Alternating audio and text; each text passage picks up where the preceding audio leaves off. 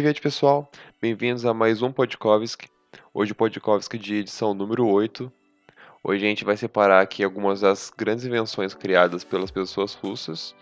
E a gente fez aqui uma pequena listinha citando as que foram mais importantes para o mundo em geral.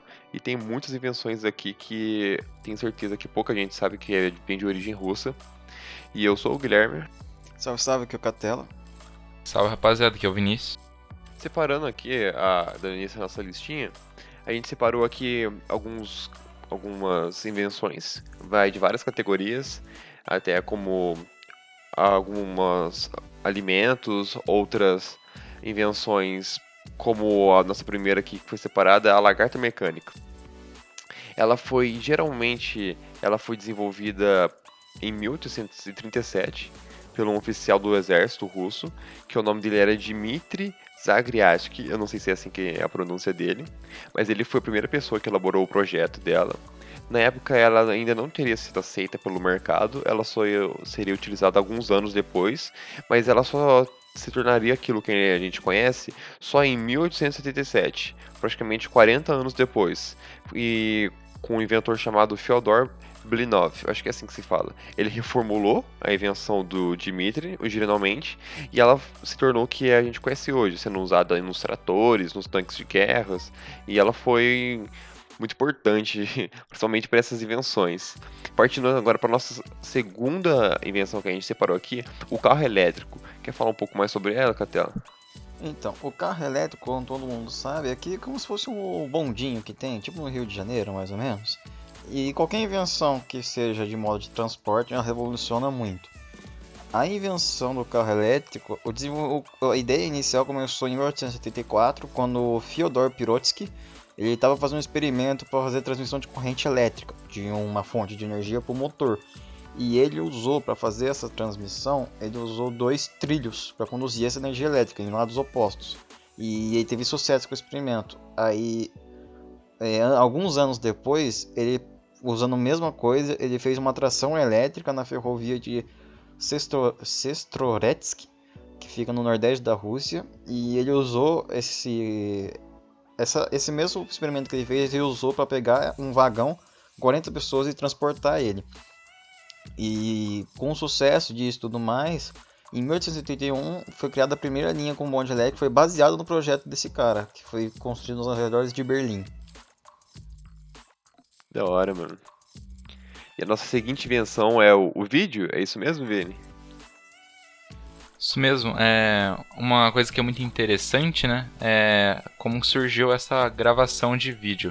E no caso foi por um inventor russo, e no caso o nome dele é Alexandre Poniatov. E foi lá em torno dos anos de 1950. No caso, ele fundou uma empresa chamada Ampex, lá nos Estados Unidos, e ele desenvolveu um método que basicamente capturava sinais de vídeos e registrava eles em fita. Basicamente, ele gravava vídeos em fitas.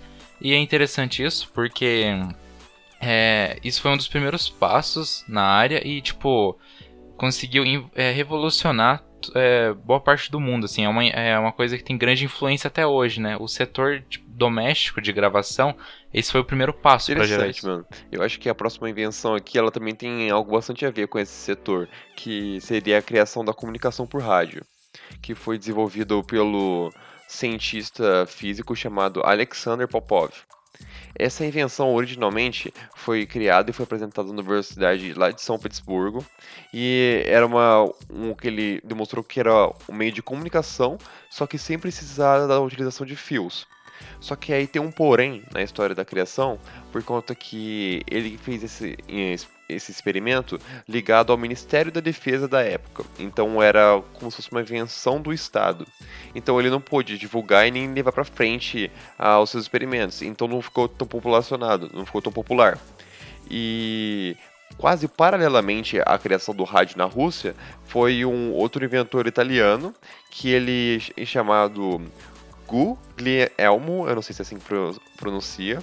Ele também fez. Marconi. É, é, o Marconi. Guglielmo Marconi, acho que é isso.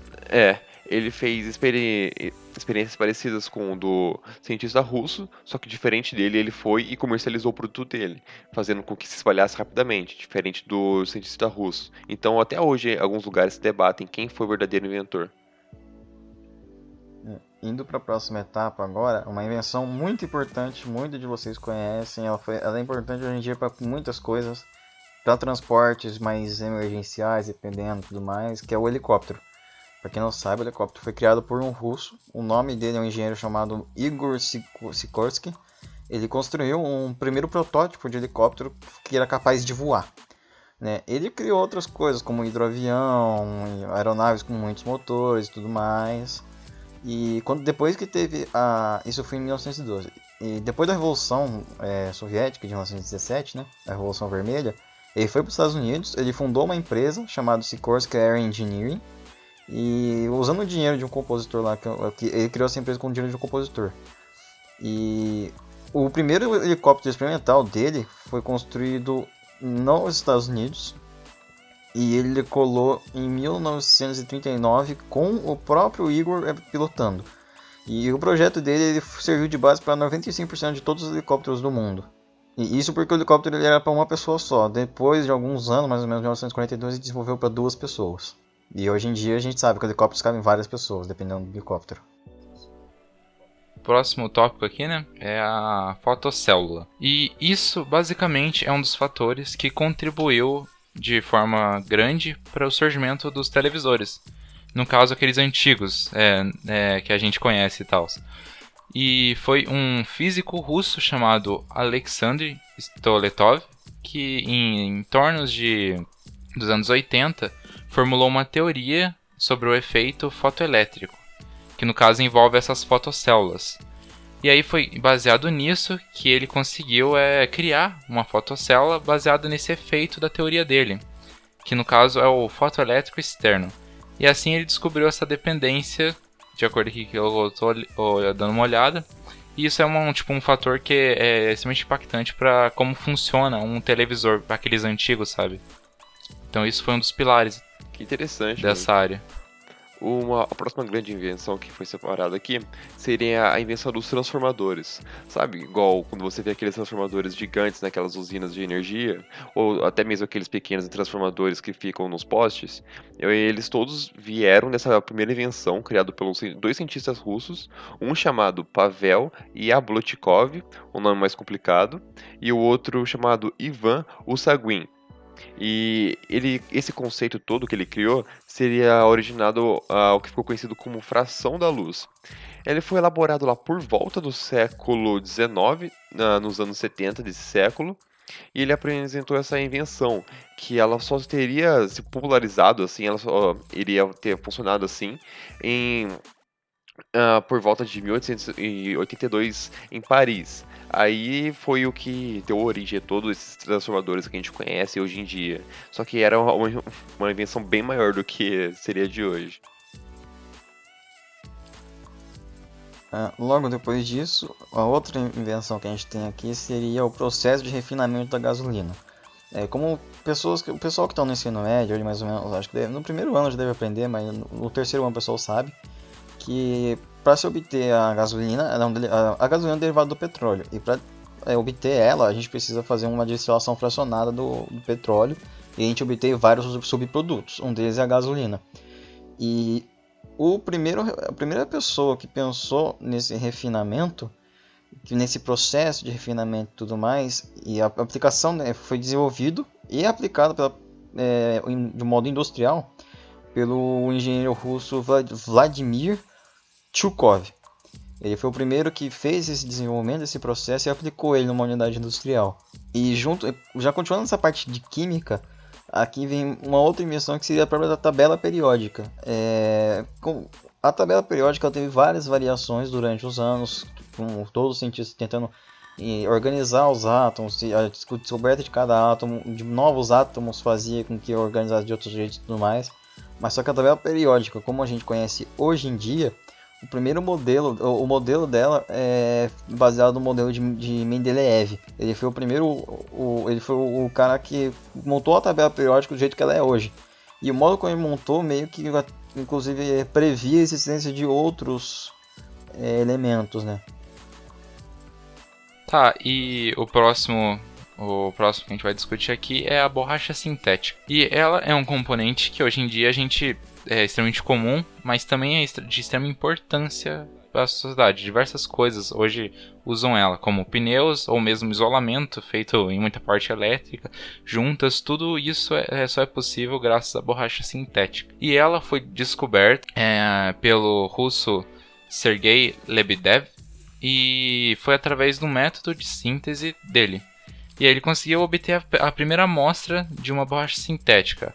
Obviamente era um modelo é, mais, menos polido né, do que a gente tem hoje em dia, mas essa foi a primeira amostra e tanto que ele até chegou a publicar um livro sobre isso lá para 1913 e isso até hoje em dia é, alguma, é uma base científica muito grande para quem mexe com esses materiais. E uma coisa que não pode faltar aqui da lista, já que a gente tá falando da Rússia, seria a invenção da vodka.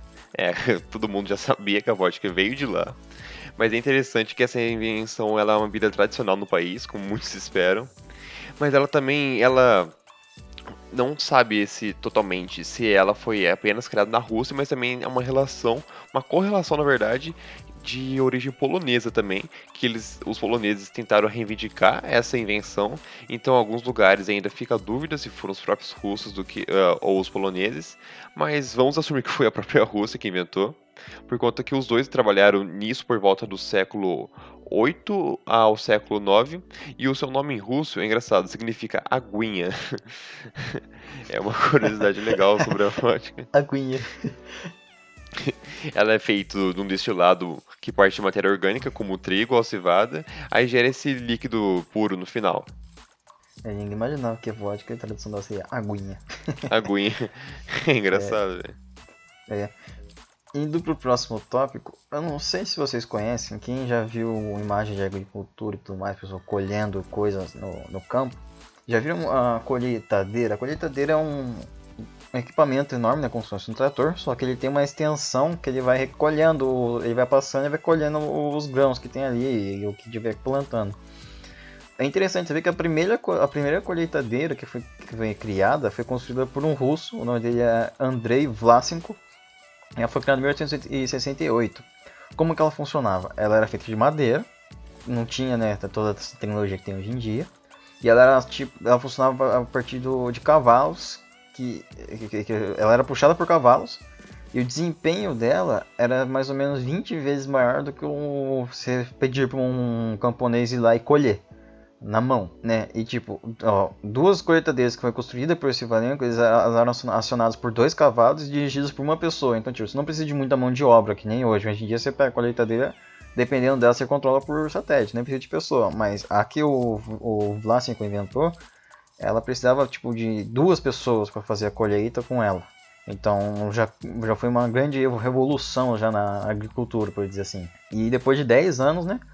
Uma, a imprensa norte-americana publicou uma notícia sobre a construção de uma máquina para colher grãos também. E a primeira norte-americana, essa colheitadeira norte-americana, ela utilizava o mesmo princípio que o, o Vlasenko utilizava também.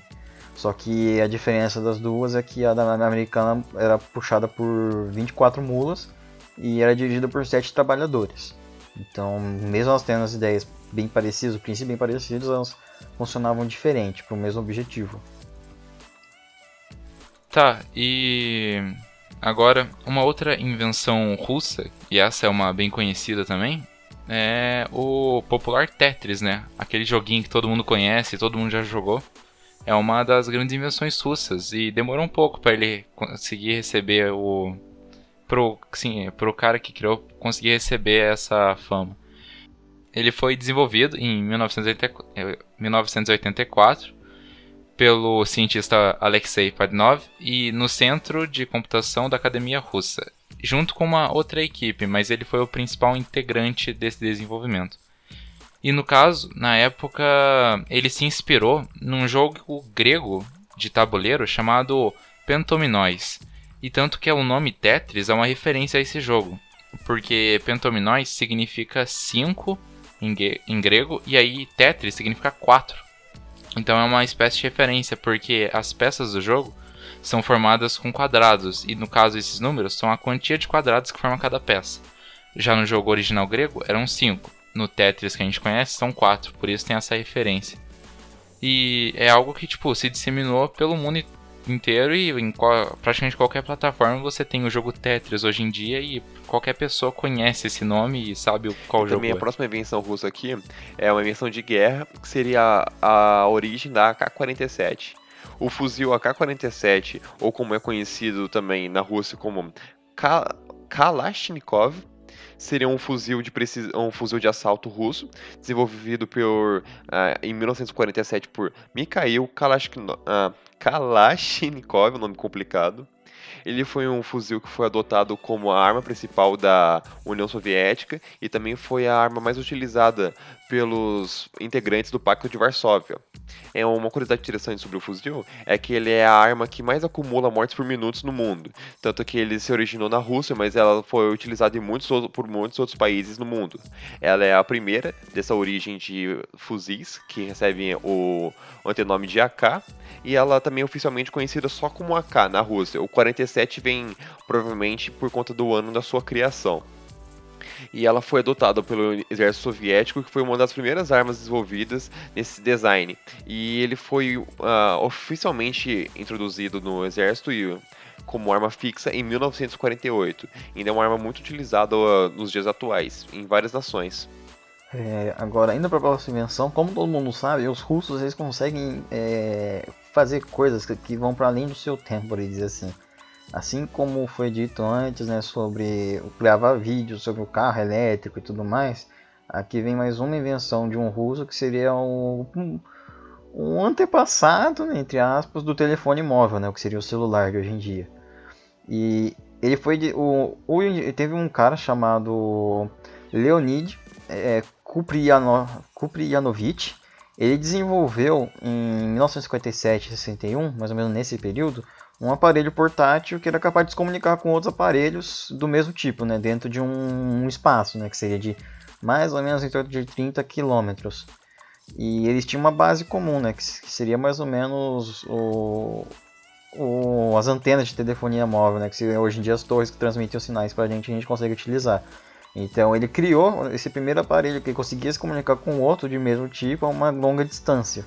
E essa invenção, né, apesar de ser uma grande inovação, tipo, poderia revolucionar as coisas, o governo da época ele não incentivou o desenvolvimento do equipamento e deu prioridade para outro, outros equipamentos, né, que, é, que era o sistema Altai, que foi criado pelo mesmo, pelo mesmo cara, mas e que ele era como se fosse um telefone de rádio para veículos da Rússia toda. Tá, e um outro avanço muito importante para a história também está nas mãos dos russos, que no caso é terem enviado o primeiro satélite artificial, que é o Sputnik, que todo mundo conhece, lá em 1957, um ser vivo, que no caso é a cadela Laika, é, e também o, um homem e tal, que é o Yuri Gagarin, e no caso eles tipo, eles têm um peso muito forte nessa é, corrida espacial. Eles tiveram um grande peso nessa exploração, tanto que eles têm é, uma das primeiras estações espaciais monolíticas. Eles também têm a estações espaciais modulares, então eles tiveram um grande peso nesse descobrimento do espaço. Hoje, hoje a gente tem muito conhecimento e os primeiros passos foram eles que deram. Só para esclarecer, o primeiro homem a pisar na Lua foi americano, mas o primeiro homem a ir para o espaço foi o russo. Então, só isso ressalta essa disputa entre os russos e americanos que se aconteceram na Guerra Fria. E provavelmente, se a Rússia não tivesse sofrido problemas, provavelmente com o fim da União Soviética e outros problemas estatais, como a falta de dinheiro, eles teriam provavelmente ter ultrapassado os americanos, assim como eles partiram na frente dessa corrida espacial. Então, muita coisa que a gente dedica hoje uh, aos americanos nessa, nesses avanços tecnológicos também tem que ter o reconhecimento russo. Tanto que o primeiro satélite foi desenvolvido pelos russos. E mais uma invenção que quem separou, que uh, nessa lista deu para ver que os russos sempre estiveram à, à, frente do seu tempo, foi o primeiro avião supersônico. E isso foi uma criação oficialmente russa, que foi criado dois anos antes de um dos aviões mais famosos que existiram, que é um modelo chamado Concorde, que é um avião francês. Ele surgiu dois anos depois, que também do, do, aderindo a essa tecnologia que ultrapassa a barreira do som. Mas o primeiro, originalmente, foi desenvolvido em 1968 pelo cientista Alexei Tupolev. Aí daí vem o nome do avião, que é o Tupolev, que é Tu-144 que foi oficialmente o primeiro avião com essa tecnologia. E é tipo, é em 1968, faz muito tempo que isso se originou. E nessa lista aqui a gente viu muitas coisas que a Rússia passaram por cima assim do seu tempo. E muita gente não sabe que essas coisas são de origem russa. E eu quero também deixar mais uma curiosidade aqui uh, para a lista, que é um, algo que eu, provavelmente as pessoas já imaginam, né? que seria a montanha russa. E ela foi sim, originalmente criada na Rússia, só que não eram com esse sistema de carrinhos em cima de trilhos. Na verdade, tinha aquele sistema de trilhos, só que seriam mais uh, formatos de madeira que era na verdade uma competição de trenó. Era na real uma corrida de trenó. E ele só seria é, nesse formato de trilha, essas coisas, uh, por volta de 1800, quando ele foi levado para Paris. E lá uh, foi denominado com esse nome, de a Montanha Russa. Mas na real era antes o bagulho de Tiranó. É. E aqui, separando outra. aqui mais uma, uma pequena curiosidade aqui só antes de você falar, Catela.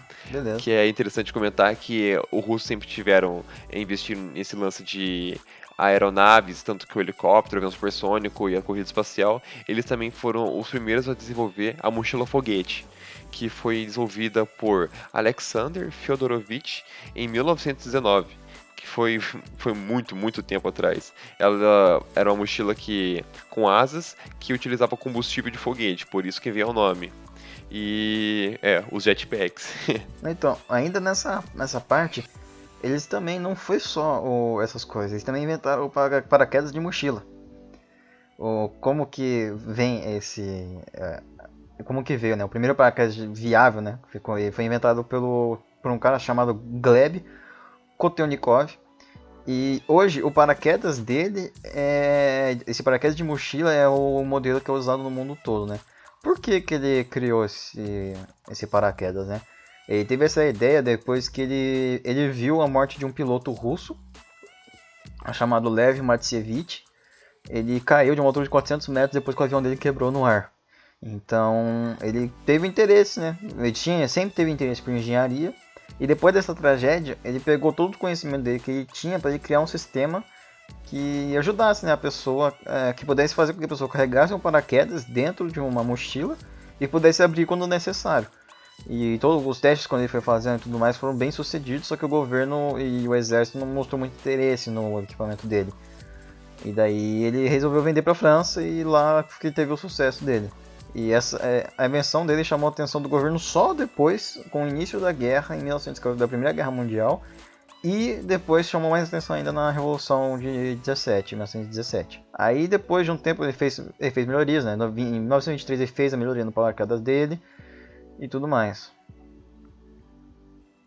Esse é um fator né, que é bem comum a gente ver em algumas dessas invenções que grandes avanços, é, os primeiros passos assim foram cientistas russos que deram em muitas coisas que a gente conhece, usa como equipamento essencial hoje em dia.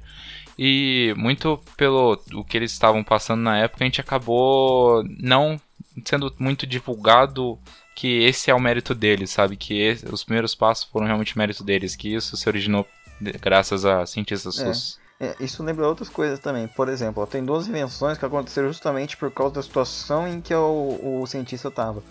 Aqui vem duas. O, o, extintor de incêndio, ele foi inventado por, russo, por russos. O extintor de incêndio ele, ele foi inventado por um químico é, chamado, acho que é Alexander Laurent. Ele estudou nas universidades de São Petersburgo e Paris. Ele era um químico, professor, tudo mais. E ele testemunhava, na, se não me engano, na cidade dele muitos incêndios causados por petróleo. Porque ele, ele é, deixa eu ver aqui, ele se tornou professor na, na, cidade de Baku, que é a capital do Azerbaijão. Ele nasceu em Kishinev, é, Kishinev que é, é hoje a capital da Moldávia, mas acho que naquela época ainda era território russo.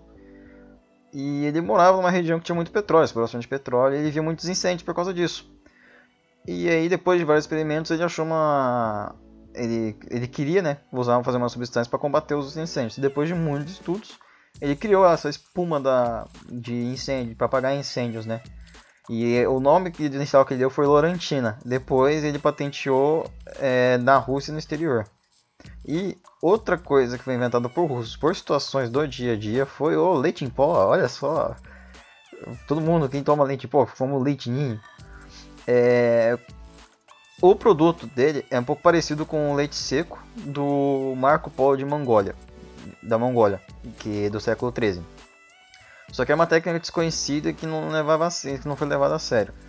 Em 1802, um médico chamado Ossip Kritichevsky, ele descobriu um método para poder obter o leite em pó que preservava as propriedades do leite e ainda dava uma vida útil maior para esse produto.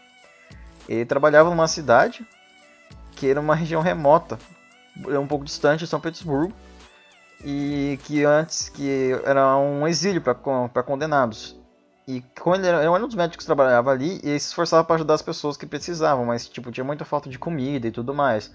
Então ele Então, pessoal, esse aí foi o podcast de hoje. A gente tentou separar aqui as invenções mais importantes. Claro que existem muitas outras, mas aqui foram as mais importantes que mudaram assim o cenário global. A gente também quer deixar um adendo aí que também tem o Greencast, o nosso podcast de sustentabilidade, que também está tendo toda semana. Tem como vocês estar escutando o Podkovsk lá no YouTube também. É só digitar Podkovsk lá e descer um pouquinho que você vai encontrar. A gente está postando todos os episódios lá. Dá para escutar também no Anchor, no Spotify, ou para quem tem um, algum aparelho iOS, dá para escutar pela, pelo podcast da Apple. E eu acho que foi isso, né, pessoal? É, qualquer dúvida é só mandar pra gente, a gente tá sempre disponível para responder. Qualquer curiosidade também, qualquer pergunta, manda lá. Que a gente, tá, a gente vai sempre responder vocês. É, se de repente vocês é, perceberam algum erro na nossa. Se de repente vocês perceberam algum erro que a gente cometeu aqui com alguma data, com alguma informação, ou tem alguma coisa a acrescentar, é só deixar nos comentários, seja em qual plataforma vocês é, estiver. Fala pra gente, porque a gente, a gente não é tá especialista nessa coisa. A gente só pega informação e vai, Exato. e vai É. falando pra vocês. Exato, a gente não, não somos nenhum especialista né, no que se trata. E É. foi isso, É pessoal. isso. Obrigado aí pela atenção. mais. Das Vidania. Das Vidania. Das Vidani.